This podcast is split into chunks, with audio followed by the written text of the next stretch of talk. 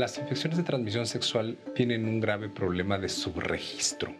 En México, en el último reporte que existe del año 2020, se reportaron cerca de 9.000 casos de cáncer cervicouterino, que es como la cuarta causa de cáncer más relevante en el país.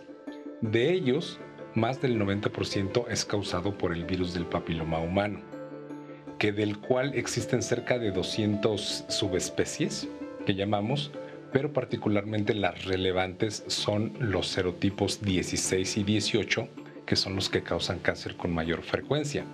En cuanto al virus de la hepatitis B, es al igual que el virus del papiloma humano, es un virus oncogénico. De hecho, se considera que después del tabaco es la segunda principal causa de cáncer, particularmente de cáncer de hígado. Por fortuna, en México se implementó la vacunación para la hepatitis B desde hace más de 20 años. Lo que se ha visto del 2000 al 2020 es una disminución constante de los casos de hepatitis B, de manera que en el último reporte que tenemos disponible hay poco menos de 400 casos informados de hepatitis B. Seguramente hay más casos, volvemos otra vez al subregistro. Por eso es que la Organización Mundial de la Salud eh, estima que todo mundo tiene que recibir la vacunación contra la hepatitis B. Ahora, en el caso del herpes simple, particularmente las presentaciones genitales, hasta hace algunos años se estimaba que eh, eran causadas principalmente por el, el herpes simple tipo 2. Sin embargo, ahora ya no hay una uniformidad al respecto, también participa el tipo 1. El herpes simple pasa desapercibido. De hecho, si vemos los informes de epidemiología, eh, solamente se reportan alrededor de 16.000 casos, principalmente en hombres. Entonces, esto pues, estimamos que es muy poco porque en realidad las estimaciones mundiales en muchos grupos eh, van desde un 10% de incidencia hasta un 90%, es decir, que la mayor parte de las personas pudimos haber tenido contacto con este virus. No todo mundo es sintomático y no en todas las personas se presentan casos de recurrencias. Solamente hay un porcentaje, por fortuna pequeño, de personas que pueden tener virus genital recurrente. Hola, bienvenidos a Diálogos en Confianza. Estamos de vuelta hablando de más infecciones de transmisión sexual. Creemos definitivamente que es un tema importantísimo del cual nuestra mayor fuerza es la información para saber cómo prevenir en los casos que hoy vamos a ver que varios de ellos son prevenibles y saber qué hacer en cada uno de los casos. Está como siempre conmigo nuestras intérpretes de lengua de señas mexicanas. El día de hoy están con nosotros Jimena Raya, Magdalena Alejo, Alberto Mújica y como siempre Citlali conmigo. ¿Cómo estás Citlali? Pepe, pues muy contenta de estar un lunes más contigo, con este privilegio de estar aquí en Diálogos en Confianza y más privilegio aún, pues ser la voz que trae sus dudas y comentarios a este foro con nuestros especialistas. Recuerde que Diálogos en Confianza, pues es un programa que se construye gracias a usted y como ya vio en la cápsula, y si se perdió el programa de la semana pasada, Hoy vamos a platicar sobre más y más infecciones de transmisión sexual porque usted lo necesita, porque usted lo pidió, así que aproveche de este foro con nuestros especialistas y haga suyo diálogos en confianza. Querido Pepe. Oye, justo alguien me, me, escribió y me decía, ¿y por qué otra vez infecciones de transmisión sexual? Porque tristemente son muchas. La semana pasada hablamos de una, hoy vamos a hablar de más y esta información es para ustedes. Les presento a nuestros especialistas que nos acompañan el día de hoy. En primer lugar, la doctora Migdalis Hernández Gómez. Doctora, bienvenida. Gracias por estar aquí con nosotros. Muy amable, gracias por la invitación. La doctora es ginecóloga adscrita al Hospital Materno Infantil del Instituto de Seguridad Social del Estado de México, el ICEMIM. Le damos la bienvenida también al doctor Luis Edmundo Hernández Vivar. Bienvenido, doctor. Muchas gracias por la invitación. Buenos días. Buenos días, el doctor es ginecobstetra adscrito al Servicio de Oncología y Obstetricia y profesor titular del curso de Biología de la Reproducción Humana del Hospital Juárez de México, la Secretaría de Salud. También le damos la bienvenida al doctor Javier Pineda Murillo. Gracias por estar aquí, doctor. Muchas gracias, Pepe. Buenos días. El doctor es urólogo adscrito al Servicio de Urología del Hospital Juárez de México de la Secretaría de Salud. Doctores, acabamos de ver esta cápsula que hablamos de una infradiagnóstico, es decir, no se reportan ni diagnosticamos lo suficiente las infecciones de transmisión sexual. ¿Por qué es esto? ¿Qué opinan? Pues platicábamos eh, ahorita hace un momentito que desafortunadamente las infecciones de transmisión sexual son tan comunes porque son pocos los síntomas que manifiesta el paciente, ¿no? Generalmente hay un proceso como digamos de adaptación, ¿no? Este flujito que tengo es normal, dicen las pacientes, ¿no? Esta incomodidad que tengo, tengo mucho tiempo ya con ella y no la tratamos. Eso, por eso es la transmisión y por eso, como bien decías hace unos eh, instantes, eh, es como tan, tan común y tantas, ¿no? Que, que existen. Hablando de números de edades, ¿qué, ¿en qué edades son más frecuentes? A ver, contestemos hoy, les he hecho otra pregunta. Siempre las, eh, el grupo de edad que está sujeto a, una actividad sexual más frecuente, más común, es el grupo de edad que se ve siempre más afectado por este tipo de enfermedades. Adolescentes, adultos jóvenes. Y sobre todo, sobre todo cuando se inicia la vida sexual. Cuando estas enfermedades se presentan y no se tratan, ¿qué pasa con adultos más grandes? Puede haber complicaciones a largo plazo, comentábamos la semana pasada y ahorita vamos a hablar de temas específicos el día de hoy. Sí, por supuesto, o sea, hay algunas muy graves y hay otras que digo, como, como comentábamos, o sea, el proceso de, de, evolución pues es muy largo, el manejo es muy simple y hay otras que efectivamente, o sea, a largo plazo, pues como el cáncer cervicuterino, ¿no? Por ejemplo, o sea, nos pueden condicionar y siempre recordar que, por ejemplo, este tipo de enfermedades, hablando del cáncer cervicuterino, es netamente prevenible. A eso vamos. Vamos a hablar entonces del virus del papiloma humano, lo hemos hablado anteriormente y vamos a volver a recalcar el tema el día de hoy porque es muy importante. Y hay muchas dudas al respecto. La doctora acaba de decir algo, es totalmente prevenible. Hay países donde se ha erradicado y por ende el cáncer es prácticamente nulo cervicouterino. Vamos a ver esta cápsula sobre el virus del papiloma humano. El virus del papiloma humano es un virus de doble cadena de DNA es un virus especie específico, que quiere decir que solamente infecta al ser humano. Tenemos en la actualidad 200 tipos de virus y de estos 200 tipos de virus hay 15 que son específicamente letales o digamos que pueden producir cáncer. Sin embargo, de estos 15 tipos de virus hay dos en especial que son básicamente virus que causan cáncer con una mayor eh, frecuencia. Estos virus son el 16 y el 18 que causan el 70% del cáncer cérvico-uterino en las mujeres. Y es por eso que eh, actualmente pues, las vacunas están orientadas específicamente a estos dos tipos de cáncer. Es importante también agregar que el cáncer eh, que puede causar los, este tipo de virus, el virus del papiloma humano, específicamente el tipo 16 también puede causar cáncer en la cavidad oral, esto es, en la boca y también en el área de la vulva. Sin embargo, hay otras lesiones que son muy frecuentes, que son las verrugas genitales, ¿no? Eh, y estas verrugas genitales son causadas por los tipos 6 y 11 sí son aparatosas, pero no causan cáncer. Las mujeres se preocupan mucho cuando uno les da un resultado de un papá Nicolau que le dice, ah, usted tiene un, un virus del papiloma humano. Hay que tener mucho cuidado y esto lo deben de saber las pacientes que la gran mayoría de estas lesiones que aparecen en el examen del Papa Nicolau pueden desaparecer en un periodo de 12 meses, pero aquellas lesiones que siguen progresando o que quedan estables, que siguen apareciendo, podrían ser lesiones que podríamos pensar que son eh, lesiones que pueden llevarnos a un cáncer cervicouterino. Estas eh, lesiones aparecen aproximadamente 10 años después de que la persona inició con actividad sexual. En los varones puede causar cáncer también, pero las frecuencias son bajísimas. Entonces, por eso las eh, campañas de prevención están específicamente orientadas a las mujeres. Más adelante vamos a hablar de la prevención, pero doctores, ¿qué tan frecuente o qué tanto lo ven ustedes en su práctica? Mucho, sí, súper frecuente. Súper frecuente. Las mujeres es una enfermedad de transmisión sexual. Normalmente no están enteradas de que tienen virus del papiloma hasta que no llegan a hacerse un papá Nicolau específicamente. Sí, o sea, hay pruebas específicas en búsqueda de pues el tipo de virus, por ejemplo, pero digamos en consulta el, primer contacto podríamos decir que sí el Papa Nicolau es nuestra fuente más importante. De ahí ya existen incluso hasta pruebas moleculares para poder identificarlo o qué tipo de virus se trata. pero sí el Papa Nicolau es nuestra primera herramienta. La primera, es lo primero que ven. ¿Y la gran mayoría de las mujeres lo saben o no tenían idea? ese es, ese es la, uno de los grandes inconvenientes. La mayor parte de las pacientes no saben que son portadoras de virus de papiloma.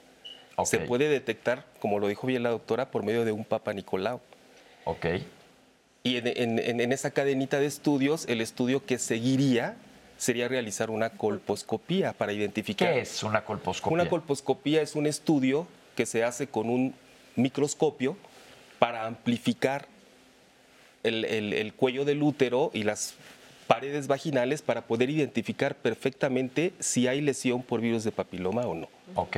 Una de las grandes ventajas de este estudio es que además de que vemos la lesión, podemos con toda precisión tomar una biopsia. Muy importante. Y corroborar el diagnóstico de que esa lesión está producida por virus de papiloma. ¿Qué pasa con los hombres? En el caso de los hombres, el virus, al igual que en las mujeres, puede expresarse o no expresarse. Muchos varones son portadores asintomáticos, pueden tener relaciones con su pareja o en algunos casos con múltiples parejas y eso es un potencial riesgo ¿no? a la salud de las, sobre todo de las parejas sexuales. Es decir, el hombre lo va a estar transmitiendo también sin tener idea que lo tiene y las mujeres tampoco lo saben. Entonces es una transmisión continua y nadie sabe que, que, hay virus del papiloma. Y no se puede hacer, perdón, hay un estudio para los hombres para estarse vigilando que no tengan este eh, tipo de virus que transmite. Actualmente no hay específicamente un estudio para hacer el diagnóstico exacto de que un hombre tenga o sea portador del virus. Sí hay algunos, pero no están totalmente autorizados. Mucho tiene que ver la clínica. Hay ocasiones en que se expresan lesiones que se llaman verrugas, que pueden presentarse en la región genital, incluso en la región anal o perianal, dependiendo del tipo de práctica sexual que tiene cada persona. Y es importante identificar cuáles son lesiones que pueden ser benignas o en el caso de los varones, es muy importante identificar cuáles incluso pueden ser lesiones premalignas. ¿Premalignas y cáncer de dónde causan? Premalignas y puede haber cáncer de pene o cáncer también de la región anal o perianal. Ok, entonces esto es muy importante. Pero entonces, por un lado tenemos el potencial de cáncer, que es muy peligroso con este virus, pero además de verrugas genitales. Eh, les decíamos condilomas acuminados, sí, se sigue diciendo condilomas acuminados. Eh, y platicábamos antes de entrar al aire que hay gente que dice, ah, bueno, me salió ahí algo. Y lo dejan crecer y crecer y es algo que se ve muy impactante. ¿Qué nos podrían decir? Mm, hay dos tipos de condilomas. Hay algunos que les decimos los acuminados. Depende mucho el tamaño. Hay otras lesiones que son verrucosas, pero son más bien planas. Y es importante que al momento de identificarlas, acudan los pacientes con los especialistas para poderlas tratar. Hay actualmente diferentes métodos para poderlas eh, resolver, desde métodos que incluso el propio paciente se puede administrar hasta otros que dependen de un procedimiento hasta quirúrgico, ¿no? Ok, esto es bien importante en mujeres. Algo muy importante que el doctor menciona es que son lesiones muy aparatosas y que ¿A qué se refieren con aparatoso? Porque es muy bien importante. voluminosas, muy este, feas, muy, ajá, sí, a la vista muy pues, grotescas. grotescas, exactamente. Pero son causadas por virus menores, o sea, de menor riesgo que en realidad el virus que nos causa virus del papiloma. Digamos que una verruga es menos grave que una lesión a nivel vaginal o a nivel cervical pero finalmente le causa mayor asombro a la paciente por lo mismo que decimos, que a veces son lesiones pues, muy, muy, grotescas, muy aparatosas. Yo me acuerdo que llegó un paciente una vez describió, me está saliendo como una coliflor en el pene. ¿Cómo? Sí, pues era una verruga.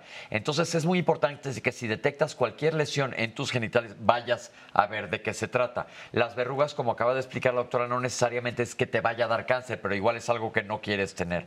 Vamos a pasar a hablar de otro tema bien importante, la hepatitis B eh, pero antes de la hepatitis B hay algo bien importante con el virus del papiloma. Tú ya tenías algunas preguntas y no te hemos dado voz, Citlali. Échanoslas a ver qué tenemos a la, audiencia preguntando, justo si verruga es lo mismo que condiloma. Sí, es, es, prácticamente lo mismo, nada más a veces depende la forma, ¿no? Como indica el doctor, hay verruguitas que son planitas y el condiloma generalmente es como más, más aparatoso, más voluminoso, por decirlo de alguna manera. Junuet Velázquez quiere saber qué estudios debe de hacerse para que le digan qué número de virus de papiloma tiene, como lo estamos explicando aquí. Existen pruebas especiales para tipificar el tipo de virus. Puede haber eh, pues, pruebas de hibridación in situ, puede haber PCR, pero se requiere solicitarlas a laboratorios especiales. Ahí escuchaba por ahí alguna confusión o, o, la idea de que al solicitar un cultivo cervicovaginal nos van a reportar todo. Y no, necesitamos pedir exactamente lo que queremos. En el caso del virus del papiloma, se solicita PCR para virus de papiloma humano o hibridación in situ, que son los estudios que se realizan con más frecuencia. Doctor, ¿y cuánto tiempo le tardan a un paciente en dar esos resultados? El resultado es rápido, no tarda mucho tiempo. Actualmente estas técnicas permiten dar el, el, el, el resultado en, en unos cuantos días. Bien, porque tenemos en nuestras redes a Irán Su, que dice que pues le hicieron justo este estudio de PCR, pero lleva siete meses esperando el no, resultado. No. ¿Qué, le digo, ¿Qué, le decimos que haga? Que pide otra opinión. Sí, sí. Eh, ahí, bueno, algún error debió haber habido. El resultado es rápido, es inmediato, o sea, dos, tres días cuando mucho ¿eh? en los laboratorios. Perfecto. Eh, si mi pareja tiene una verruga en la zona genital, pero no se ve como coliflor, ¿yo debería preocuparme? Eh, la respuesta es sí, porque muchas de estas enfermedades se transmiten en la relación sexual y en el contacto, incluso el contacto piel a piel. Por eso el condón no protege. De acuerdo, es correcto. Entonces sí. Que vaya a checarse mejor. Pregunta a una mujer si la T de cobre que tiene le puede estar produciendo infecciones constantemente. La T de cobre, debido a los hilos que le dejamos a través de la vagina, para poder retirarlo en el momento que la paciente quiere, de alguna manera incrementa el riesgo de infecciones, pero infecciones vaginales. Ok. No sí, incrementa no el riesgo de infecciones por, por virus del papiloma. papiloma. Ahora, algo que decían, el condón no protege totalmente porque hay contacto piel a piel. Entonces, la piel, con tocar la piel con la piel, se puede infectar. Sí, o sea, eh, tienes toda la razón, pero debemos de recomendar el preservativo. Exacto. Lo sea, dijimos desde la semana pasada, el preservativo previene muchas cosas, hay que seguirlo utilizando, sí. pero tomar en cuenta que no está 100% protegido. Es. Claro. Nos reescribió la persona que tiene eh, la pareja con una verruga en la zona genital. ¿Qué hace con la pareja? ¿Le quita la, va a que le quiten esa verruguita y con eso ya sanó sí, todo? Es necesario acudir con el especialista para valorar qué tipo de lesiones, si es efectivamente una verruga y con eso determinar de acuerdo al tamaño, la localización y las características de la lesión, cuál es el tratamiento óptimo tanto para el paciente como claro. su pareja sexual. Bien. Ok. Martín Cermeño, ya sé que no hay un estudio específico, pero él quiere saber qué exámenes de laboratorio se hace un hombre de manera general para saber que él está pues blindado. Existen actualmente en los laboratorios algunos check-ups masculinos que pueden incluir la identificación de diferentes enfermedades de transmisión sexual. Por ejemplo, el BDRL, si queremos identificar un poco de sífilis. Hay algunas pruebas incluso también para identificar agentes que provocan uretritis, clamidia, eh, gonorrea. Y existen algunas pruebas también, como bien comentaban mis colegas, eh, de PCR para identificar a veces virus del papiloma humano o algunas otras pruebas, ¿no? Yéndonos a hepatitis B o a virus de inmunodeficiencia humana. Vamos a platicar ahora de hepatitis B, que es una enfermedad de transmisión sexual. Ya hemos hecho temas de hepatitis aquí en Diálogos y es importante que sepa, la hepatitis B es una enfermedad de transmisión sexual. Vamos a ver esta cápsula. Justamente eh, la hepatitis B es una infección viral asociada, por supuesto, a un virus DNA, a diferencia de los otros. Ya vamos en la letra GF, pero a partir más o menos de 1970 es cuando se identifica este, este virus, es un virus DNA que tiene predilección por el hígado. Eh, la inmensa mayoría de nuestros pacientes cuando se infectan, que básicamente es por eh, transmisión sexual, la gran mayoría de los adultos, y en los niños ahí hay que tener un poquito de particular eh, atención porque el 90% de nuestros niños que se infectan no los detectamos y tienen problemas muy serios. El 90% de nuestros adultos que se infectan van a pasar hacia la curación espontánea. Solitos el sistema inmune hace que nada más quedamos con inmunidad y no les pasa nada. Un 1% más o menos es terrible porque pueden tener una hepatitis fulminante y matarlos. Y el 10%, y eso es lo que nos preocupa, pasan a una hepatitis crónica. Tristemente esta enfermedad, que es la hepatitis B, eh, le llamamos una enfermedad asintomática, silenciosa en la mayoría de los pacientes. Empezamos con un cuadro eh, como inespecífico entre cansancio, mareo, náusea, vómito, sensación de eh, raro, ¿no? Como una infección viral tal cual. Eh, afortunadamente en algunos de ellos se presentan este proceso de inflamación hepática con dolor en la parte hepática y problemas de las bilirrubinas. Entonces se ponen amarillitos, el excremento eh, se ve como de color mastique clarito y eso nos llama la atención porque ah, tenemos que pensar entonces en un cuadro de hepatitis. Lo mejor que tenemos es la prevención, el uso del condón es importantísimo, no solo para otras enfermedades de transmisión sexual, en este caso la hepatitis B. Hay una relación muy importante de cuatro hombres por cada mujer que se infecta. El problema de la hepatitis B es la alta prevalencia, es un gran número de personas infectadas por hepatitis B, pero tristemente no lo saben, ¿no? Y estos son de los que tienen contacto sexual y van transmitiendo la enfermedad. Si la madre se embaraza, el 90% de nuestros niños pueden tener esta enfermedad y a diferencia del adulto que se cura por su sistema inmune, el niño no, el recién nacido. Entonces esto puede tener complicaciones serias y graves para el neonato, para el recién nacido.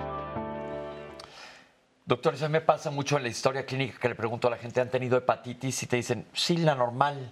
Primero que nada, la hepatitis no es normal. No les contestan esto ustedes en consulta. Eh, la hepatitis más común que existe es la hepatitis A que es la que típica que te comiste un ostión en la playa y te pusiste amarillo y pasaste unas semanas en reposo y se quita. La gran mayoría, hay muy pocos que se complican.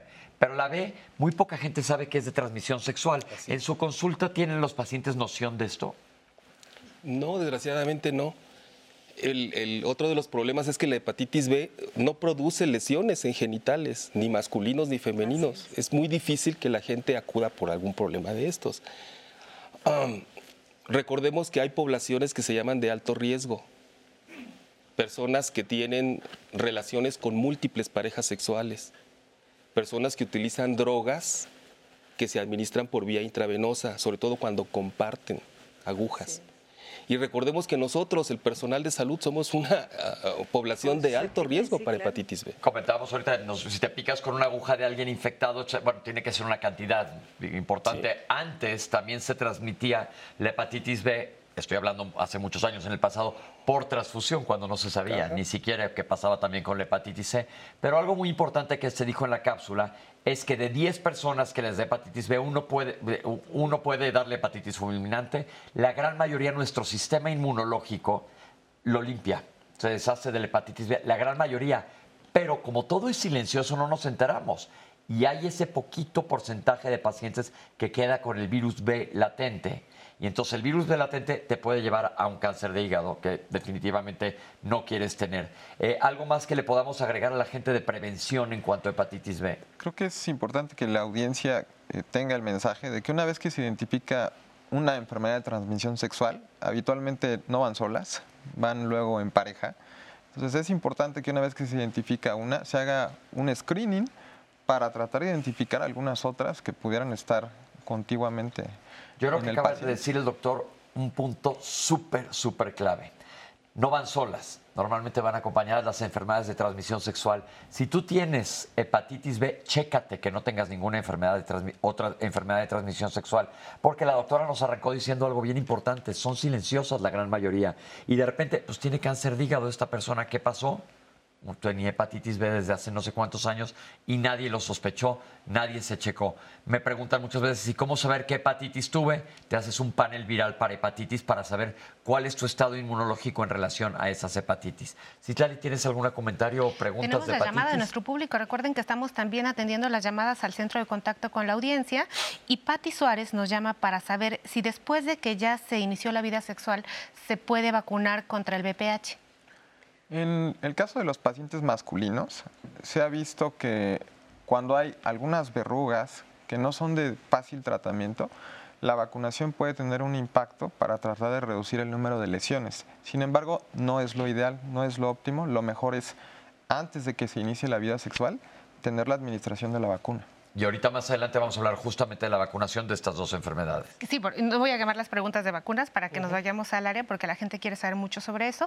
Daniel también nos llamó para decirnos que a su hija le pusieron la vacuna de BPH cuando estaba en quinto grado de primaria. Por la pandemia no tuvo la segunda dosis. Abren los servicios de salud y le vuelven a aplicar la primera dosis de la vacuna, le dicen Le citan en un mes, pero ahora ya no había. Este año le volvieron a aplicar la primera vacuna, pero no tiene una información de refuerzo. Él dice que ha tenido muchas primeras vacunas para pronto. ¿Qué puede hacer? El esquema completo son tres, pero sí efectivamente, si no se, se aplica dentro del tiempo, sí es como si fuera la primera vacuna. Idealmente se pone el refuerzo dos meses y luego seis meses. ¿Y Si perdió, no ha iniciado efecto- perdió sexuales, el efectividad esquema su es completo. vacunación? Perdona. ¿Perdió efectividad su vacunación por tener Pues siempre no las está primeras? completo. Pues no está completo el esquema. O sea, Tiene que sí, buscarla. tien- tendría que buscar. Y Griselda Gómez quiere saber si es posible que una persona que no tiene matriz hace 12 años se pueda contagiar del virus del papiloma. No nos respondan, vamos al siguiente corte porque es una muy buena pregunta. Recuerden que estamos transmitiendo completamente en vivo. Vamos y regresamos aquí a Diálogos en Confianza.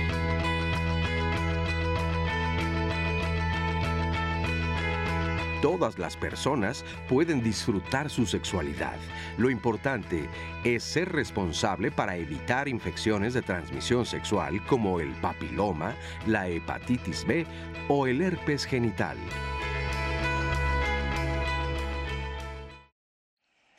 Gracias por estar participando ampliamente en nuestras redes sociales. Recuerden que estamos completamente en vivo transmitiendo diálogos en confianza y que nos pueden escribir a YouTube, en donde está nuestra transmisión, a Facebook y también puede usted llamar al centro de contacto con la audiencia. Antes del corte nos quedamos respondiéndole a Gris, que nos llamó eh, con su pregunta que voy a volver a traer al foro. ¿Es posible que una persona que no tiene matriz desde hace 12 años pueda contagiarse de virus de papiloma humano? Sí, por supuesto. En el canal vaginal tenemos el mismo tipo de células que tenemos en el orificio cervical, en el cuellito. Y Bien, hay doctor. una pregunta que me surge de esto que me han preguntado pacientes. Hay veces que ni la histerectomía, cuando te quitan la matriz, dejan el cuello. Sí, hay Sí. sus excepciones. Entonces, cuando se deje, porque muchas pacientes no saben, dicen, me quitaron la matriz, pero no saben si les dejaron el cuello o no. Ese cuello que queda todavía puede tener Sí, por cáncer. supuesto. Claro. Entonces, yo creo que ese es un punto bien importante que todas las pacientes deberían de saber, que si te quitan la matriz, pregúntale a tu ginecólogo, ¿me quitaste el cuello de la matriz? Porque, pues para saber si se tiene que seguir haciendo papá Nicolau o no. Sí. Generalmente en estas condiciones, o sea, cuando dejamos el cuello es porque la cirugía, una o fue una histerectomía obstétrica, le llamamos, o sea, después de un embarazo, que generalmente lo que se trata es de limitar el daño, el, el- el porcentaje, digamos, que de sangre está más incrementado durante el embarazo, el riesgo de hemorragia es mayor y generalmente se deja el cuello, ¿no? Ya termina la histerectomía y ya como que se acabó. Y existen pues un muy bajo porcentaje que sí dejamos el cuello en alguna cirugía ginecológica por alguna otra situación, pero sí es bien importante conocerlo, lo porque finalmente yo siempre les digo a mis pacientitas, en un trayecto de dos centímetros es a donde nos da cáncer. Tenemos más preguntas. Bien, gracias doctora de José Alfredo. Eh, que más que pregunta es un comentario para que nosotros aprovechemos. Menciona él que en el sistema público sí hacen PCR para virus de papiloma humano, que la gente por lo general no sabe y no usa atenderse de esto en el sector público, pero nos dice que le aprovechemos porque sí se está realizando esto. Otra persona nos pregunta, ¿es verdad que por una infección de transmisión sexual, hablemos de hepatitis B, puedo tener cáncer de hígado? Sí, por supuesto. Ya lo mencionaron. es causa directa de cáncer de hígado, la hepatitis B. Dice, no doy crédito. ¿Cómo es posible que esto pueda estar pasando? O si el virus del papiloma te da cáncer cervicuterino, el de la hepatitis B te da cáncer cáncer. de hígado. Y, a- perdón, y antes del cáncer del hígado te, te da cirrosis, con todas las manifestaciones clínicas de la cirrosis, ¿verdad? La citis, las varices esofágicas, los sangrados de tubo digestivo. No es un eso. tema para nada menor y no se limita a los No, no, no, genitales no, como no, lo no, estamos no, no, viendo. sí, súper serio. Una mujer embarazada con hepatitis B puede contagiar a su bebé. Sí, Sí, como claro, se dijo en la la cápsula, existe Decía, esa transmisión. Eh, les felicitan por el programa, doctores, por, por estar informando a la población. Y Quechu Camacho quiere saber cuáles son las principales complicaciones que existen en personas de 40, 50 y 60 años. ¿De cuál? de- de- eh, con respecto a las infecciones de transmisión sexual.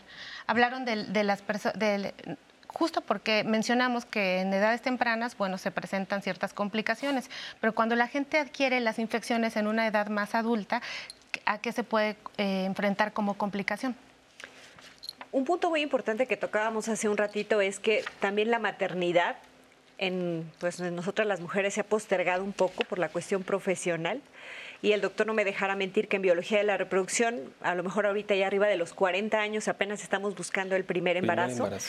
y las enfermedades de transmisión sexual pueden ser un condicionante para tener como la limitación de poderte embarazar y siendo pues netamente tratables, lo que decíamos con el doctor hace un rato, cl- clamidia, micoplasma, ureaplasma y que son detectables en un simple cultivo vaginal.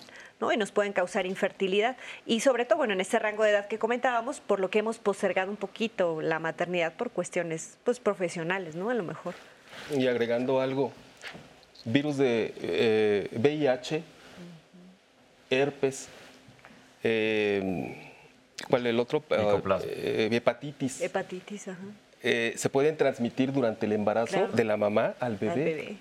Entonces, obviamente, pues va a haber repercusiones importantes sobre el bebé, sobre el recién nacido. ¿sí? Por Pues- ahí me faltó otra. Este, En lo que se acuerda, vamos a mandar a VIH. Ah, sí, VIH sí VIH lo lo mandamos. comentamos. Pues bien, como ven, pues el tema es muy amplio, pero todo esto se puede prevenir. Por eso le preparamos a usted una cápsula, porque nuestra función aquí es que todo este panorama que le estamos presentando simplemente no se presente. Así que vamos a ver la siguiente cápsula sobre la prevención de BPH y hepatitis B. Existen vacunas solamente para hepatitis B y para el virus del papiloma humano. En cuanto a la vacunación de la hepatitis B, en México hay disponibles dos tipos de vacunas, que son la bivalente y la tetravalente. Sí, eh, estas vacunas ya también se encuentran incluidas dentro del cuadro básico de vacunación desde 1999. Entonces, este, pues la recomendación es que las personas se vacunen. Eh, puede ser desde el nacimiento los niños o lo más común es que sea que se vacunen a los 2, 4 y 6 meses. Si no se han vacunado, hay que vacunarse posteriormente. Y hay diversos esquemas de vacunación dependiendo de la población de que se trate. Si, por ejemplo, eh, si son niños, adolescentes que no tienen ningún riesgo, pueden vacunarse con este esquema de cada dos meses. Si eh, son personas que tienen diálisis, hemodiálisis, por ejemplo, tienen que tener un esquema muy particular y digamos que reforzado de vacunación. Y en cuanto a la vacuna del papiloma humano, pues se encuentra disponible en el cuadro básico de vacunación de México desde el año 2012. Sí tiene su indicación muy específica de vacunar a niñas a partir de los 11 años, pero eh, también, como ocurre con todas las vacunas, pues tiene todo el mundo debiera vacunarse. ¿sí? Hay también esquemas diferentes, por ejemplo, en términos generales, para menores de 15 años se sugieren dos dosis de vacuna y para mayores de 15 años se sugieren tres dosis de vacuna. Entonces hay- esquemas un, un tanto variados dependiendo de la persona. Doctores, ¿cómo estamos en el país en cuanto a vacunación? Vamos primero a hablar del VPH. Desde hace algunos años se incorporó ya la vacuna del virus del papiloma dentro de la cartilla nacional de vacunación. Y se está aplicando. sí. Sí, ahora lo que comentaba la doctora, ahora con la pandemia hubo algunas modificaciones, pero tradicionalmente se recomienda aplicarlas en niñas de 9 años de edad. Lo ideal, como mencionaban hace rato, es aplicar la vacuna antes, de Antes. que inicien vida sexual. Eso es lo ideal. ¿Cuáles fueron las modificaciones durante la pandemia? Pues hubo un poquito de sesgo porque las pacientes pues no acudían a Sí. vacunarse, ¿no? Entonces, esa vacuna se está aplicando ahora, como bien comentábamos, a mujeres que ya iniciaron vida sexual y que tienen, por ejemplo, algunas enfermedades de recurrencia, es decir, detectamos el virus este, del papiloma con alguna lesión, se les ofertó tratamiento y menor a seis meses, que marca la norma en cuanto a seguimiento, vuelven a tener lesión, está indicado aplicar esa vacuna a esas mujeres. Entonces, lo ideal es que se vacunen todas las niñas antes de iniciar vida sexual. Así es. Una vez que ya alguien inició vida sexual, porque comentábamos, ¿verdad, Citlali, anteriormente, qué pasa con un adulto que se quiere vacunar? ¿Vale la pena que se vacune? Sí, por supuesto. O sea, sí, no hay tantos estudios, por lo menos en nuestro país, que avalen que la vacuna es efectiva como en la, tan efectiva como en las niñas de quinto y sexto, como el doctor, eh, sí, quinto y sexto de primaria. Como el doctor comentaba hace un ratito, la vacuna aquí en nuestro país se empezó a aplicar ya eh, dentro del esquema nacional de vacunación a partir del año 2012. En realidad este seguimiento a 10 años apenas lo vamos a ver, o sea, los resultados apenas están por por verse, digamos que si, si en realidad está siendo efectivo la, la disminución de para cáncer cervicuterino o lesiones precursoras de, de cáncer. El- Pero en realidad, perdón, pero en realidad la vacuna está indicada a cualquier rango de edad, si nunca te has vacunado, si ya eres portadora, si tienes la enfermedad o si simplemente no te la han detectado, sí es recomendable, pero lo ideal es previo a que tengas un, tu primer eh, relación, sexual. Doctora, y esto que usted nos comenta con respecto a, respecto a que todo el mundo se puede vacunar, y es un consenso que hay dentro de la gente que hace, no sé, aprueba las vacunaciones, ginecología, porque muchas mujeres aquí nos dicen que van a pedir la vacuna, y si ya empezaron la vida sexual y tienen 30 años, el doctor les dice, ¿ya para qué? Sí, una cuestión es lo que dice la Cartilla Nacional de Vacunación y otro es lo que vemos en la práctica diaria. por ejemplo, la Cartilla Nacional de Vacunación dice que hay que vacunar niñas. No dice que hay que vacunar niños, pero la vacuna se puede administrar a niñas y a niños. Ah, eso, voy, eso voy, que es bien importante, porque los hombres podemos estar transmitiendo. ¿Qué hay con los niños? El virus del papiloma humano no respeta género. Eso igual puede impactar tanto en las eh, mujeres como en los, en los hombres. Entonces es importante que todos... También antes de iniciar vida sexual, idealmente, porque aparte te puedes ahorrar verrugas genitales también. Por supuesto, claro. Que esto es importante. Hablemos de países que comentábamos anteriormente, donde prácticamente ya no hay cáncer cervicuterino y no hay lesiones por virus de papiloma. Hay algunos países como Austria, Australia, Estados Unidos que tienen bien establecido el esquema de vacunación para toda su población antes de iniciar la vida sexual. ¿no? Se vacunan a edades tempranas y eso obviamente tiene un impacto en salud pública. Porque quiere decir que estos países prácticamente ya no tienen estos cánceres, estas complicaciones de los virus. Podemos decir que si en México, digamos, a partir de hoy se vacunaran todos los niños y todas las niñas antes de iniciar su vida sexual activa dentro de 40 años no veríamos ya cáncer cervicuterino. Así es. Ni verrugas genitales. Eso sería lo ideal. Eh, ¿Qué tanto sabe la población general que existen estas vacunas? Yo creo que poco. Poco, pero eh, o sea, lo que se ha tratado de implementar es que se vacunen a los niños en ese rango de edad, quinto y sexto de primaria, y como el doctor bien indica, niñas y niños se tienen que vacunar. Ok. Cuando eh, las niñas están por arriba de los 13 años o cuando ya iniciaron vida sexual, no es que no se pueda aplicar la vacuna, no, también se debe aplicar la vacuna de virus de papiloma incluso en aquellas pacientes que ya tuvieron algún cuadro, alguna infección por virus de papiloma, se ha visto que el hecho de vacunarlas refuerza su sistema inmunológico y le da protección contra los distintos serotipos que pueden provocar cáncer cervicuterino. Entonces, te ayuda también después. La gente, bueno, hemos escuchado mucho hablar de vacunas en los últimos años. La gente le da miedo los efectos colaterales de la vacuna.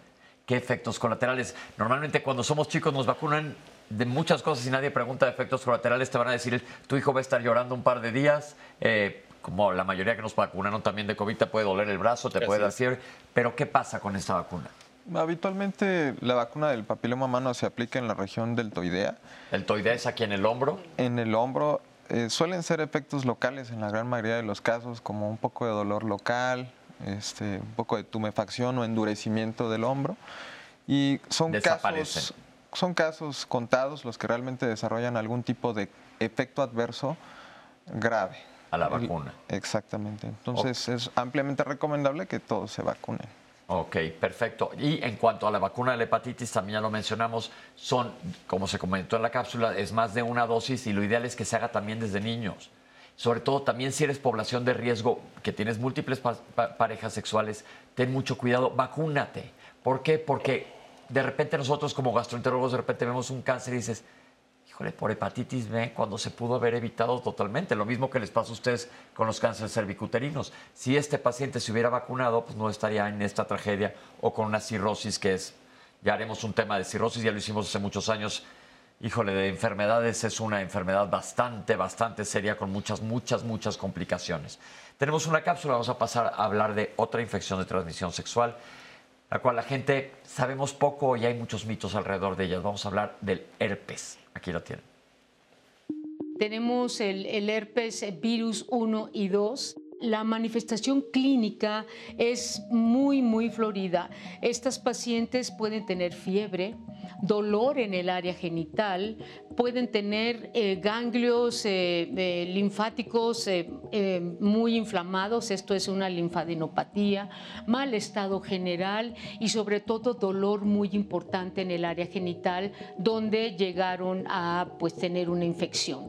Y de manera clásica aparecen varias vesículas, llegan a unirse, a juntarse y finalmente terminan en una úlcera y es por eso que esta infección primaria eh, nos debe de llamar la atención porque es en la ocasión donde inicialmente se ha infectado. Se puede infectar la paciente, llevar un tiempo sin tener ninguna manifestación clínica y después por alguna causa volver a tener una expresión clínica de problemas este, físicos en relación al herpes virus.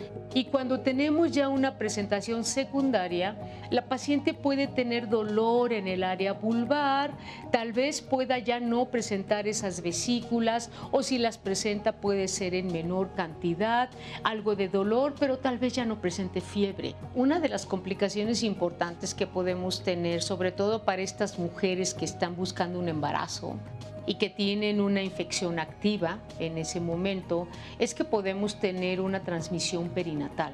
Es decir, la mujer puede infectar al bebé, al feto, o si en el momento del parto tiene ella una infección activa, también puede eh, tener una infección ese, ese bebé, adquirir esta infección. Es importante comentar que a mayor cantidad de parejas sexuales, mayor es el riesgo de infección. Otra de las consecuencias importantes del herpes es que podemos tener un desenlace a una meningitis, eh, que es poco frecuente, pero puede suceder, alguna retención urinaria muy aguda, proctitis, esto es inflamación de la próstata en los varones, secundaria a la infección por herpes. Entonces, ante cualquier manifestación sospechosa, pues que acudan a su médico para que puedan tener un buen diagnóstico y si es positivo, pues darle tratamiento. Herpes. Herpes asusta mucho la palabra. Primero hablemos, doctores, de los herpes virus. Herpes virus es una familia de virus en donde hay varios y hacen diferentes cosas. la varicela es parte de, esta familia de virus. El herpes zóster, que viene del mismo de la varicela zóster, eventualmente es otro tipo de herpes. Y hay este tipo 1 y tipo 2. ¿De cuál estamos hablando cuando hablamos de infecciones de transmisión sexual, doctor? Antes habitualmente se hablaba del herpes tipo 2 pero con los nuevos cambios en las prácticas sexuales, es posible identificar actualmente herpes tipo 1 también asociado a lesiones genitales. Esto es importante porque entonces es un tipo de herpes que da lesiones genitales, pero la gente podrá decir, a mí me han dicho que tengo herpes aquí en la barbilla o en el labio, que los fuegos famosos, ¿qué hay de esto? Sí, por supuesto. O sea, ahorita como el doctor comenta, ya existe una combinación, por las prácticas eh, sexuales, ya existe una combinación de ambos tipos, ¿no? el tipo 1 y el tipo 2. Y sí, efectivamente, desde un fuego, pues ya es, es, es se trata de, esto. Sí, doctor. Es, importante recalcar que no es lo mismo el herpes tipo 1 y el tipo 2 ¿En qué eh, sentido? en el sentido en el que tampoco porque tengamos un fuego significa que ya tenemos una enfermedad de transmisión sexual. Bien importante aclararlo porque, porque sí, porque el estigma que estamos tratando de eliminar de enfermedades de transmisión sexual. Entonces, un fuego también está causado por probablemente por virus de herpes, pero no necesariamente ese es de adquisición sexual. El problema es que en la práctica no sabemos si es tipo 1 o tipo 2. Y si yo tengo fogazos y tengo sexo oral, pues corro el riesgo de transmitir ese virus del herpes a mi pareja. Y aparte traes una lesión abierta que te hace susceptible a muchas otras cosas. ¿Qué tan común es el herpes en nuestro país? Pues es variado el espectro. Pueden ser pacientes que incluso no saben que lo tienen, que son los asintomáticos. Que son la gran mayoría. Que es una gran mayoría. A pacientes que sí tienen estas lesiones típicas que se llaman úlceras son lesiones dolorosas que pueden aparecer de igual modo en la región genital masculina o femenina. ¿no? Ok, ¿qué tanto lo ven ustedes en su consulta?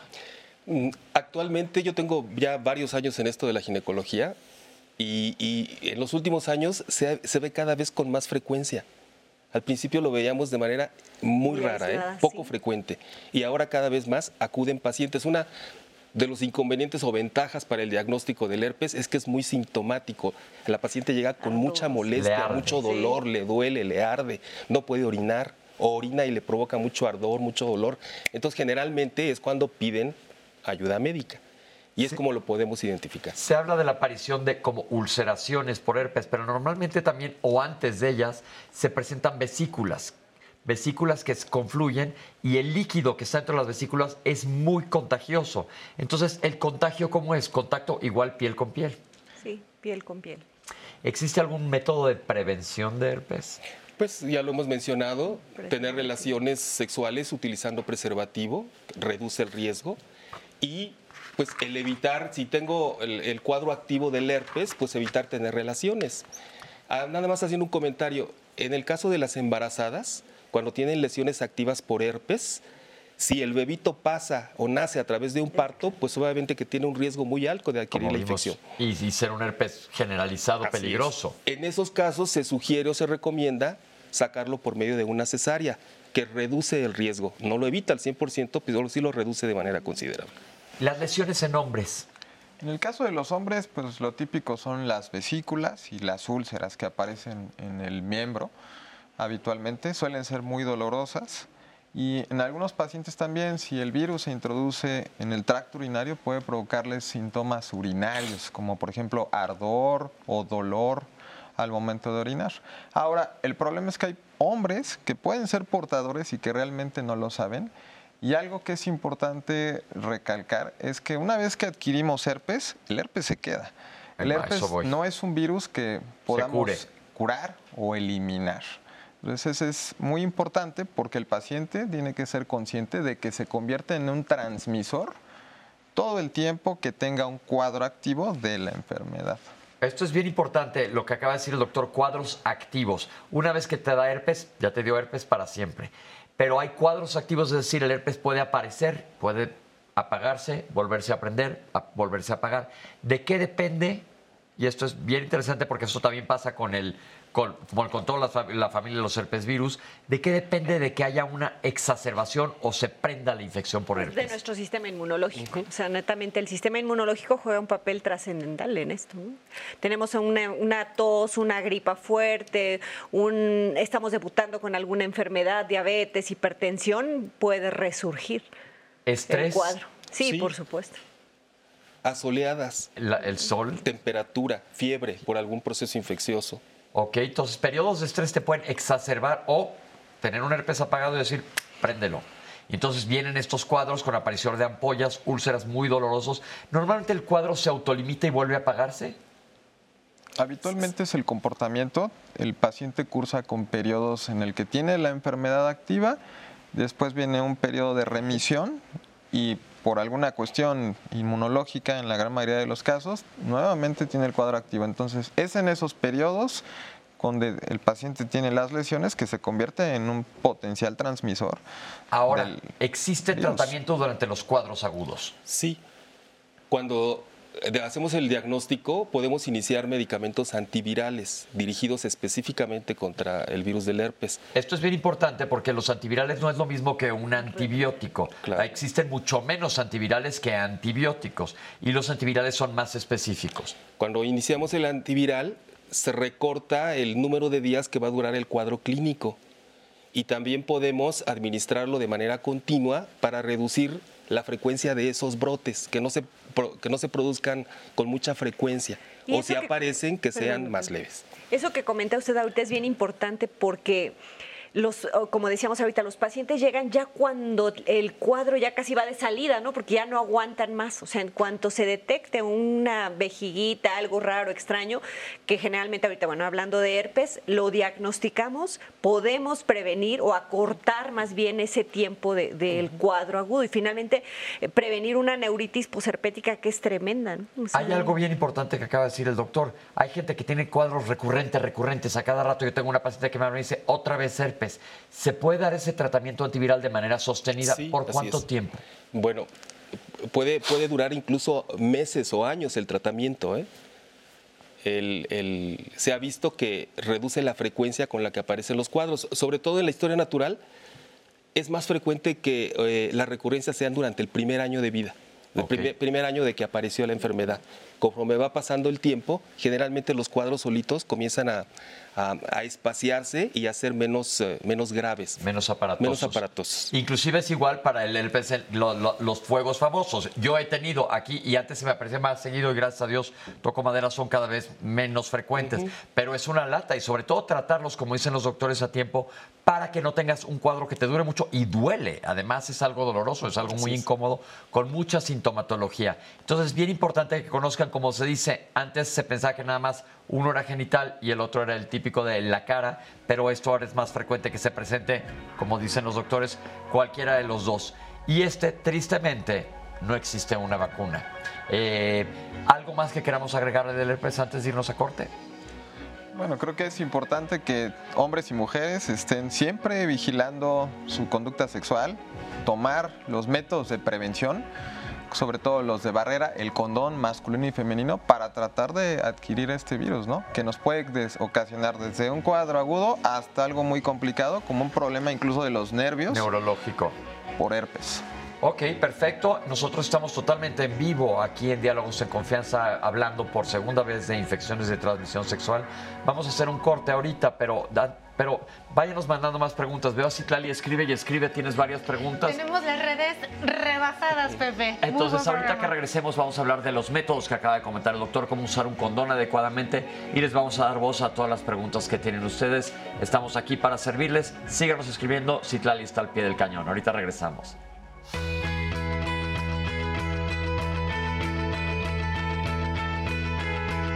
Contra la hepatitis B existe una vacuna segura y eficaz que protege del virus entre 98 y 100%. Prevenir una infección evita complicaciones de la enfermedad como el cáncer hepático.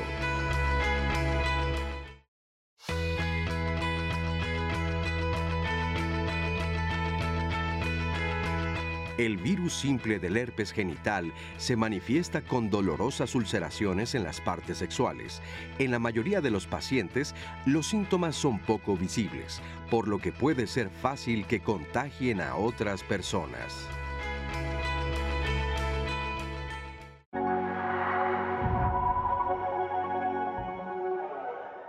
Desafortunadamente las infecciones de transmisión sexual son tan comunes porque son pocos los síntomas que manifiesta el paciente, ¿no? El grupo de edad que está sujeto a, una actividad sexual, más frecuente, más común, es el grupo de edad que se ve siempre más afectado por este tipo de enfermedades y sobre todo, sobre todo cuando se inicia la vida sexual. Digamos, en consulta, el primer contacto podríamos decir que sí, el Papa Nicolau es nuestra fuente más importante. La mayor parte de las pacientes no saben que son portadoras de virus de papiloma. Se puede detectar, como lo dijo bien la doctora, por medio de un Papa Nicolau. El estudio que seguiría sería realizar una colposcopía. Es un estudio que se hace con un microscopio para amplificar el, el cuello del útero y las paredes vaginales para poder identificar perfectamente si hay lesión por virus de papiloma o no. Además de que vemos la lesión, podemos con toda precisión tomar una biopsia y corroborar el diagnóstico de que esa lesión está producida por virus de papiloma. Actualmente no hay específicamente un estudio para hacer el diagnóstico exacto de que un hombre tenga o sea portador del virus. Hay ocasiones en que se expresan lesiones que se llaman verrugas, que pueden presentarse en la región genital, incluso en la región anal o perianal, dependiendo del tipo de práctica sexual que tiene cada persona. Y puede haber cáncer de pene o cáncer también de la región anal o perianal. Digamos que una verruga es menos grave que una lesión a nivel vaginal o a nivel cervical. Pero en realidad la vacuna está indicada a cualquier rango de edad. Si nunca te has vacunado, si ya eres portadora, si tienes la enfermedad o si simplemente no te la han detectado, sí es recomendable, pero lo ideal es previo a que tengas un, tu primer eh, relación, sexual. Lo que se ha tratado de implementar es que se vacunen a los niños en ese rango de edad, quinto y sexto de primaria, y como el doctor bien indica, niñas y niños. La hepatitis B no produce lesiones en genitales, ni masculinos ni femeninos. Recordemos que hay poblaciones que se llaman de alto riesgo, personas que tienen relaciones con múltiples parejas sexuales, personas que utilizan drogas que se administran por vía intravenosa, sobre todo cuando comparten agujas. Y recordemos que nosotros, el personal de salud, somos una ah, población de alto riesgo para hepatitis B.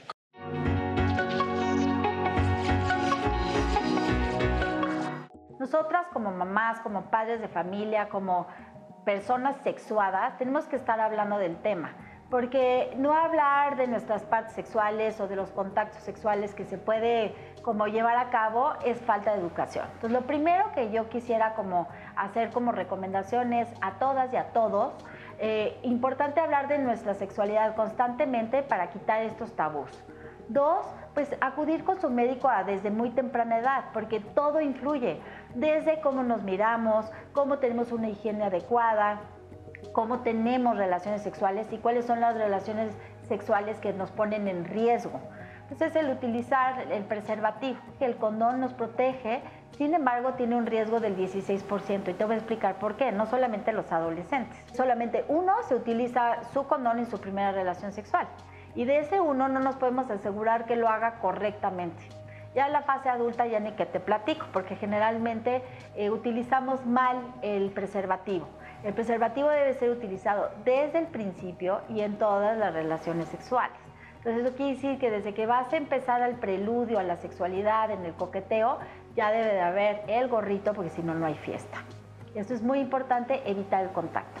Yo creo que la sexualidad está todo permitido, pero con responsabilidad.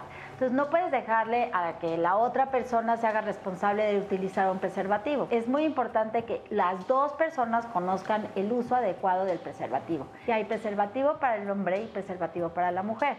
Lo único que no se pueden usar al mismo tiempo porque entonces el rosado del látex puede ocasionar como algún tipo de, de ruptura, por decirlo así. Generalmente hay muchos mitos en relación al condón no se rompen. Este, sí hay, o sea, por más de los tamaños grandes y demás, o sea, hay uno que se ajusta a tus necesidades.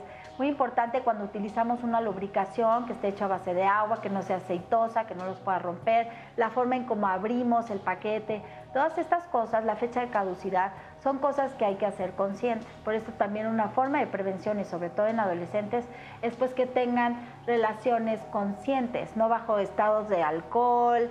Puedes hacerlo en pareja, tú como mujer colocarle el condón o viceversa o estar haciéndolo divertido, pero cerciorarse y que se haga en forma correcta. Muy importante que sepan que es un preservativo por cada relación sexual tengas o no tengas eyaculación, cada vez que tú vas a retirar el pene, o sea que no vas a tener coito, hay que poner otro, otro preservativo. Acuérdense que si ya tuviste eyaculación es muy importante cerrar el condón y depositarlo en el bote de basura, nunca en el excusado. Muchas gracias, doctora Julie Salomón. Doctores, el condón, ¿por qué es tan importante que sigamos hablando de él? ¿Qué pasa con los hombres y el uso del condón? Bueno, es fundamental que aprendamos a que es nuestro método de barrera más importante para poder evitar estas enfermedades de transmisión sexual y hay que saber incluso desde cómo poderlo colocar de la manera correcta para que sea eficiente. Ok, entonces importantísimo, como ahorita comentamos que hay hasta videos en YouTube para saber cómo ponérselo, pero por favor utilícenlo, doctora. Sí, aún y con su uso existe el riesgo de transmisión, usándolo pues es mucho menos. Ok, ¿qué hay del condón femenino? ¿Qué tan frecuente es? ¿Están enterada de la población general que existe? ¿Es fácil de usar? Mm, hace algunos años prácticamente no había en México condón femenino, pero actualmente ya se puede ubicar incluso en las farmacias. El problema es que sí veo que es un poquito más eh, eh, difícil el poder utilizarlo de manera adecuada pero bueno, pues es cuestión de, acudir con el médico a los centros que se dedican a esto o bien simplemente meterse a YouTube y ver alguno de estos videos. De cómo aplicarlo, porque la ventaja del condón femenino es que se lo pueden poner mucho antes. desde antes de salir. Así es. Se puede poner varias horas antes, de, la relación sexual. Entonces, eh, ¿y qué tan abiertas están las chicas, me refiero a gente joven, porque hemos estado hablando de los grupos de riesgo, a utilizarlo? Ustedes que lo ven esto en su práctica. Existe mucha curiosidad ya ahora, actualmente, ¿no? Hay muchos medios ya de información y la curiosidad, pues siempre, ¿no? Nos preguntan cómo, cómo se debe hacer, cómo se debe utilizar. Incluso, eh, o sea, como comentario así abierto que hacemos ahorita, el uso simplemente de la copa menstrual, ya también la paciente ya pregunta, ¿no? ¿Cómo lo coloco, cómo lo hago? Y efectivamente, o sea, en los medios ya ahorita tú le pones ahí cómo colocar una copa menstrual, cómo colocar un preservativo este, femenino, un condón femenino, un preservativo masculino y hay videos muy, muy didácticos de cómo es la forma correcta para colocarlo, incluso para retirarlo. Bien importante, cómo ponerlo y cómo quitarlo. Entonces, si no sabes bien cómo, nada más entérate, porque sí funcionan, no al 100%, pero funcionan mucho. Y no hemos hablado de embarazos no deseados, pero evidentemente también funciona para esto. Entonces, aprender a aplicarlo. Sí, doctor. en el caso del condón femenino, se supone que como cubre la parte externa, es un poquito más, seguro que el condón masculino para disminuir el riesgo. Ok, bien importante. Esa es una. Y la otra, el otro comentario, que no es conveniente, no, no, no está recomendado el que los dos utilicen preservativo al mismo tiempo. Ok, nada más uno de los dos. Uno se pone eh, o el otro. Perfecto. Ahora sí, parece ser que Citlali está listísima, ¿verdad? Así es, Pepe. Gracias a todos por, a todas por la participación tan amplia que tuvieron en nuestras redes y a través de nuestra línea telefónica aquí en Diálogos en Confianza este lunes. Blanquita Estela dice que da mucho miedo hacerse el Papa Nicolau porque en ocasiones las mujeres ya tienen mucha resequedad vaginal y no se lo quieren hacer, doctora. ¿Qué consejo les puede dar? ¿Qué recomendación? No, pues da más miedo el cáncer, ¿no? Siempre les digo así a mis pacientes, y existen distintos tamaños de espejos para poderlas, o de patos, este, comúnmente llamados también, para poderlas lastimar lo menos posible. ¿Hay algún tipo de lubricación que ellas puedan hacer previa al, al Sí, por supuesto. el uso de estrógenos locales, por ejemplo, puede aminorar este, esta incomodidad y el tamaño del espejo, obviamente, también influye sobre esto. Kiker Blanco nos hace una reflexión el día de hoy. Dice que es muy difícil controlar las infecciones, sobre todo en la población juvenil, porque entre las drogas y el alcohol muchísimas veces no se dan cuenta y es ahí donde está un alto número de contagios. Muchísimas gracias por esta reflexión que traes a nuestro foro el día de hoy. Adriana Martínez mm, eh, pregunta si el herpes se puede confundir con pénfigo, porque a ella le detectan, perdón, unas lesiones hace un tiempo, el médico le da tratamiento para que las lesiones se le apaguen y resulta que a través de los años se dan cuenta que lo que esta persona tiene es constantemente herpes. ¿Es posible que eso le haya pasado? Pueden ser lesiones exofíticas en ambos casos, pero... ¿Qué es eso? ¿Qué quiere decir exofítica? Son lesiones que pueden ser aparatosas, voluminosas, grandes, eh, a partir de la piel pero ahí radica la importancia de acudir con el profesional para hacer el diagnóstico certero de la enfermedad. Bien. Eh, un comentario anónimo. Una persona que tenía virus del papiloma humano y tuvo condilomas tres años antes de embarazarse. Obviamente tuvo el tratamiento, se embaraza, después, un año después de que el bebé nace, le vuelven a hacer pruebas, sale una PCR positiva y tiene muchísimo miedo y pregunta si pudo haber contagiado a su bebé a pesar de que su bebé nació por cesárea es menor el riesgo, o sea, por la vía de nacimiento, como hace un ratito lo comentaba también el doctor.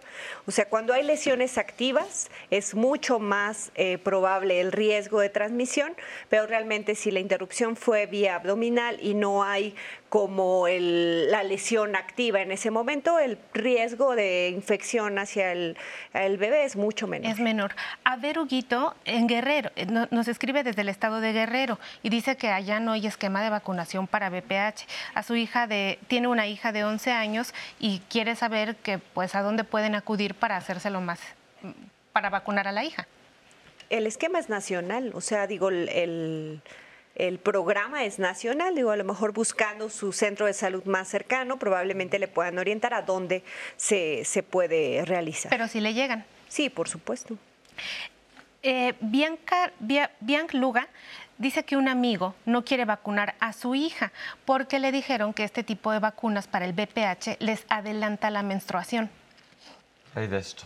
No. realmente no hay ninguna relación ¿eh? entre la edad de inicio de las menstruaciones y la vacuna del virus del papiloma. Bien. José llamó para decirnos que practicó sexo oral y a raíz de eso tiene gingivitis. Eh, ¿Podría tener que ver con BPH o cómo puede controlar esta inflamación? Que acuda a revisarse para valorar. Pero acuérdense que aparte la gingivitis es algo muy, muy común, no necesariamente tiene que ser por un proceso infeccioso, digo, inflamatorio sí de las encías, pero no de, transmisión sexual. La gingivitis, hicimos un programa, programa aquí que vale la pena que lo vean en YouTube sobre salud bucal y el problema tan grande que es la gingivitis, sobre todo que cada vez estamos descubriendo que tiene que ver con muchas más otras cosas. Claro. Laura Bisué, si un hombre adolescente ya inició su vida sexual y no se ha vacunado contra el VPH, si se vacuna, ¿puede generar anticuerpos para no contagiarse? Es recomendable que se vacune de todas maneras, aunque ya haya iniciado su vida sexual. Bien. Eh, anónimo. Una joven se realizó los estudios y salió positiva a VPH, pero no tiene ningún síntoma. Ella es portadora, puede contagiar a su pareja. ¿Existe algún tratamiento? ¿Se va a curar? Sí, es portadora, no hay un tratamiento específico hasta que no manifieste algún tipo de lesión y pues no usa nada más. Bien. Analisa Mora, cuando vacunó a su hija contra el VPH, le dijeron que solamente son dos dosis las que se puede, las que pueden recibir las niñas, ¿es correcto? Sí, es correcto. ¿Es el único esquema? hay varios esquemas, pero el utilizado aquí en México, en, estas niñas de 9 años, es eh, de dos dosis. Y se ha visto que es eh, igual de eficaz que el de tres dosis. El de tres dosis se recomienda para personas eh, mayores de 13 años o adultos jóvenes. Muy bien. Lucila también eh, nos comparte su llamada. Tiene 76 años. Desde joven tuvo un herpes en la región sacra.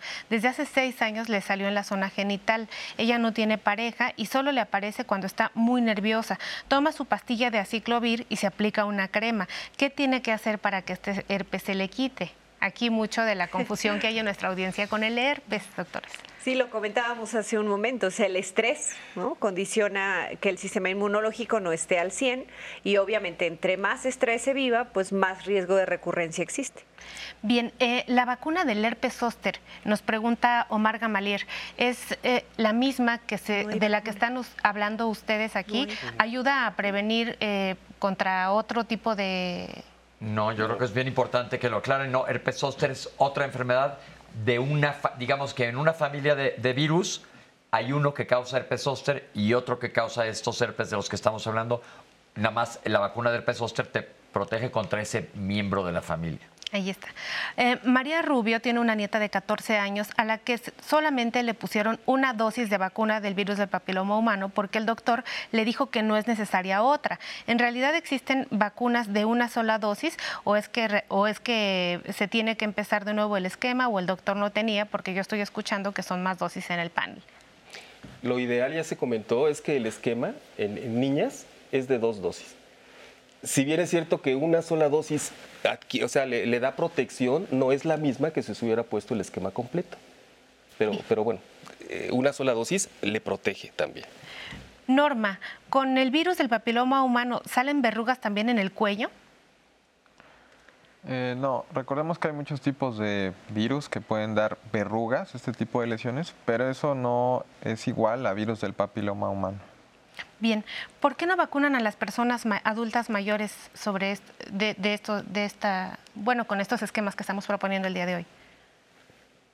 Pues porque el riesgo ya de, o porcentaje relacionado con cáncer, cáncer cervicuterino, que es lo que estamos previniendo, pues ya es mucho menor en ese rango de edad. Bien, Jorge Camacho quiere saber si la candidiasis, candidiasis femenina le puede afectar también a los hombres. Sí, por supuesto. Margarita Ávila, le salieron unas verruguitas de color negro entre la pierna, eh, pero desaparecieron y en lugar de ello quedaron algunos lunares. Esto le da algo de miedo por el virus del papiloma humano. ¿Debe de tener algún tipo de investigación más profunda al respecto? Pues yo creo que es un diagnóstico, ¿no? Así es, acudir a su médico, pero los lunares en el área genital son algo muy frecuente, que es distinto a una verruga. ¿Por nadar en alberca se transmite el herpes? No. Pues no. Habitualmente es por contacto de piel a piel o durante la relación sexual, pero generalmente por una alberca no, no es lo habitual. Y recuerden que aparte los virus necesitan de un ser humano para vivir. Eso no es como una, una bacteria o un parásito. El virus necesita células para, para, para vivir. Isabel Romero, ¿cuál sería la forma correcta de desechar el condón? Escuchó por la radio que se desechaba sin amarrar para que se secaran las secreciones. ¿Esto es correcto? No, pues incluso la técnica para el retiro es amarrarlo. Hay que amarrarlo. Sara García se hizo una colposcopía y su papá Nicolao con un cultivo de exudado vaginal. Se lo mandó a hacer su doctor general porque tenía un flujo muy café y olía mal. Le recetaron cinco inyecciones de un gramo este, de, y cuatro y tromodil cada tercer día. Se aplicó las inyecciones, pero le sigue dando mucha comezón en los labios. Pues valdría la pena una segunda revisión. Perdón. Norma, con el virus del papiloma humano le salen verrugas también en el cuello, ya, ya, se, la, ya se las comenté, doctores. Y tenemos también eh, a Lara Griselda, que ella tiene 54 años y les pregunta si se vacuna contra el VPH. ¿Qué edad tiene? 54. Ya lo mencionó la doctora, realmente a esa edad ya el, riesgo de adquirir la infección es menor, entonces realmente no, no, no, se sugiere ya, no se recomienda. Bien, Guillermo Tena tiene una verruga al costado de un testículo, aclara, no en el testículo. ¿Es peligroso? Habría que revisar qué tipo de lesiones y poderla retirar. Bien. Angelina Rosas dice que siempre sale en sus estudios con las bilirrubinas elevadas y el médico le dijo que no se fuera a vacunar contra el herpes. ¿Esto tiene alguna relación? Perdón, contra hepatitis. No, no tiene nada. primero que nada, las bilirrubinas se pueden elevar por un sinfín de razones y también los niveles de bilirrubina tienen mucho que decir dependiendo de qué tengas. Porque, por ejemplo, si yo ahorita corro un maratón, es fácil que mañana me suban las bilirrubinas. Si Citlal y yo después de aquí nos vamos a comer y nos echamos unas cubas, mañana nos van a subir un poquito. Ah, no, perdón, son las transaminasas. Pero las bilirrubinas hay que ver, existen bilirrubinas indirectas y directas, que esto depende de, dónde venga el origen de la elevación de las bilirrubinas y hay que investigar cuál es la causa y la cantidad de bilirrubinas es definitivamente muy importante para saber qué es lo que está pasando. Entonces, las bilirrubinas no se tratan exámenes de laboratorio, hay que buscar cuál es la causa. Dice una señora aquí que nos comenta, entonces a mi niño le compro la vacuna. Pues sí. Sí. Sí. Laura Street eh, se puso la vacuna de niña, ahora tiene 26 años, ¿necesita un refuerzo? Idealmente no. Lo que comentábamos es el riesgo de que si ella tiene una lesión, el riesgo de recurrencias y la vacuna nos ayuda a disminuir ese riesgo de recurrencias. Para las personas de 30 y más, ¿la vacuna es igual que para las niñas con dos dosis? No, ya lo habíamos comentado. Eh, mujeres arriba de los 15 años requieren el esquema completo, que son tres dosis. Tres. Eh, Yasmín Hernández eh, justo nos pregunta sobre la dosis y a propósito, ella tiene dos hijas, una de 12 años, una de 13 años. En el centro de salud le dijeron que solamente es de dosis única. La gente insiste que siempre le dicen que es dosis única y aquí les estamos diciendo que no, que son dos, por eso insistimos e insistimos en preguntar muchas veces lo mismo. Tisha Tolka, de 61 años, eh, dice que tiene verrugas pequeñitas en la vagina, pero el doctor le dice que es normal y que no se preocupe. ¿Lo deja así? No, que consulte a otros. ¿Todas las verrugas se tienen que quitar y estudiar? Eh, si el, eh, generalmente el diagnóstico es clínico, o sea, lo que observamos puede tratarse en ese momento. Si para mayor tranquilidad de la paciente se requiere una biopsia, pues se puede tomar y mandar a analizar, confirmando el diagnóstico de verruga o de condiloma.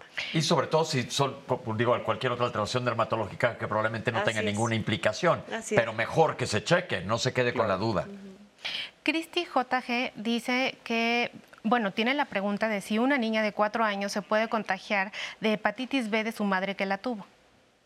Si la mamá tenía, tenía hepatitis B y, la, y el bebé se puede infectar, ese es un tipo de transmisión. Si se adquiere la hepatitis B de adulto puede ser por una transfusión, pero esto ya no pasa desde hace muchísimos años porque toda la sangre se checa, estamos hablando más de 15, 20 años, pero eh, por, por, el bebé si nace por un por, por, perdón, una mamá que tiene hepatitis B sí se lo puede transmitir a su bebé.